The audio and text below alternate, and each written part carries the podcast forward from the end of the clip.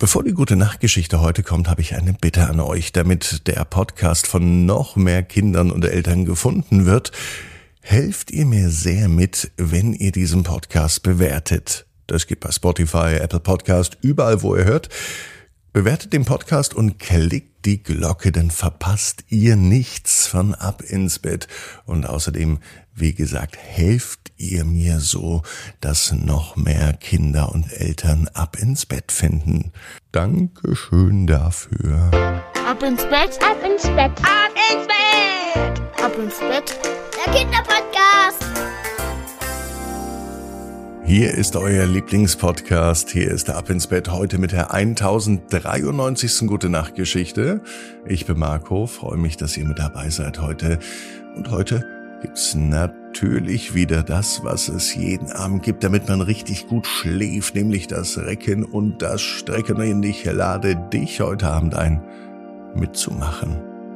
Nehmt alle zusammen die Arme und die Beine, die Hände und die Füße und reckt und streckt euch ganz, ganz lang machen. Jawohl, lasst euch dann ins Bett hinein plumsen.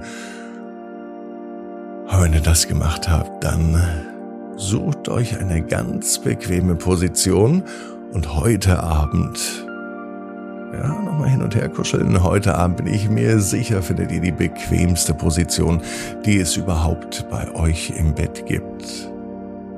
Und während ihr das heute Abend macht, das Recken und Strecken, da wisst ihr, ihr seid auch gar nicht alleine.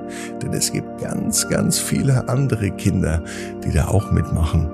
Und vielleicht auch sogar Eltern. Wenn ihr auch mit dazugehört, schreibt mir mal mit den Eltern gemeinsam eine WhatsApp-Nachricht, wie ihr euch reckt und streckt, also eine Sprachnachricht an 01525 179 6813. Jetzt wird's aber Zeit für die gute Nachtgeschichte bei Ab ins Bett für den Mittwoch, den 24. August. Und das ist die 1093. gute Nachtgeschichte. Maler und die flotte Motte. Maler ist ein ganz normales Mädchen und es ist auch ein ganz normaler Tag. Es kann sogar heute sein. Maler spielt gerne draußen. Sie ist gern unterwegs, trifft Freundinnen und Freunde, unterhält sich mit den Nachbarn. Sie ist aufgeweckt und manchmal auch ein bisschen neugierig. Als sie heute im Garten auf der Suche nach neuen Abenteuern ist, da merkt sie plötzlich, wie eine kleine, flotte Motte vor ihr auf und ab flattert. Maler ist überrascht und fasziniert. Diese Motte scheint irgendwas Besonderes zu haben. Maler hat das Gefühl, als können sie miteinander kommunizieren. Fast so etwas wie sprechen, nur ohne den Mund zu bewegen. Daher folgt sie der Motte. Die Motte führt Maler einmal quer durch den Garten.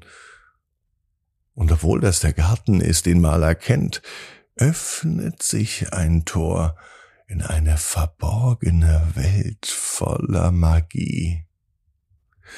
Sie fliegen über bunte Blumen, durch duftende Obstgärten und über sanfte Hügel.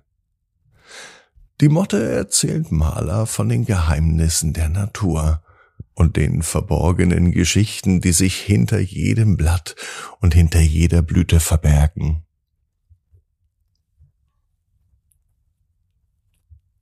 Als sie einen versteckten Teich entdecken, da machen sie eine kurze Rast. Sie sehen bunte Libellen tanzen und sie beobachten die Vögel dabei, wie die fröhlich ihre Lieder zwitschern.